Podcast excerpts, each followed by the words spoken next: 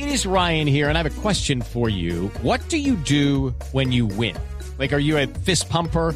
A woohooer, a hand clapper, a high fiver. I kind of like the high five, but if you want to hone in on those winning moves, check out Chumba Casino. At chumbacasino.com, choose from hundreds of social casino style games for your chance to redeem serious cash prizes. There are new game releases weekly, plus free daily bonuses. So don't wait. Start having the most fun ever at chumbacasino.com. No purchase necessary. BGW. Void were prohibited by law. See terms and conditions. 18 plus. No, amigo, ningún Popeye. Popeye es libertador para usted. Uy. Recuerde que estamos celebrando un año más de batalla de Boyacá y creo que es hora de que la gente sepa la verdad. Ah, bueno, ¿y cuál es la verdad según usted, pues? No, amigo, no es según yo, es según la historia. Corría el mes de julio de 1819 y Pablo Emilio Escobar Gaviria No. estaba tomando el sol en su finca en Puerto Triunfo, Antioquia. no, no, no, no, no, no. A ver, un momentico, señor, porque si Pablo Escobar nació en 1949, ¿usted qué me hace hablando de 1819? Eso es para que da el poder que tenía el patrón amigo. Hombre. Él al último, a punta de sobornos y amenazas, empezó a viajar por el tiempo como Pedro por su casa. ¿Ah, sí? Sí, recuerdo que en ese entonces viajó al año 1819 a llevarle una encomienda a doña Amparo Grisales, que ya estaba entradita en años. No, señor. Entonces, el patrón estaba ahí en el año 1819 en Mm. Nápoles, revisando el Facebook, No. porque él ya combinaba las épocas y todo. Cuando de repente llega a la finca nada más y nada menos que el libertador Simón Bolívar. ¿Ah, llegó? Parquea su caballo, le sube los vidrios y le pone bloqueo automático. No.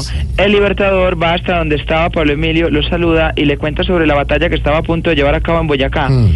El patrón inmediatamente empieza a darle consejos de guerra a Bolívar. Ah. Empieza diciéndole que los caballos están mandados a recoger Mm. y le regala una flotilla de más de 100 motos Calimatic 175 ¿Qué? que era ¿Qué con las es que operaban los sicarios del cartel. Ah, no, Sí, señor.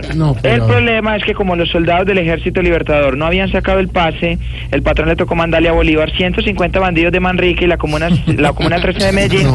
a que les dieran balina a los chapetones.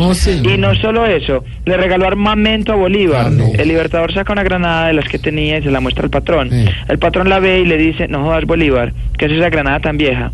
Luego se dirige a una caleta, saca una granada recién sacadita de la fábrica y se la regala. Mm. Ahí es donde nace lo que actualmente conocemos como la nueva granada. No. No. Y eso, sí señor, y eso no lo cuentan los libros de historia, eso lo sé yo, que andaba con él para arriba y para abajo. No, es que usted también mete mucho. Bueno, es- eso es verdad, eso no lo sabíamos. No, es que ustedes no saben muchas cosas, amigo. Pablo Emilio era un hombre, era un arma de doble filo. ¿Sí? Por un lado ayudó a los criollos y por el otro le mandó a poner nalga a todas las jóvenes de Medellín. No, pero, pero- pero dijo que- ¿a qué viene con usted ese cuento? ¿Qué quiere que ver? Pues que también colaboró con la colonización en esa época. No, señor. Eso no lo cuentan los libros de historia, lo sé yo, jefe de bandidos. Ah, que usted, y es muy colonizador usted.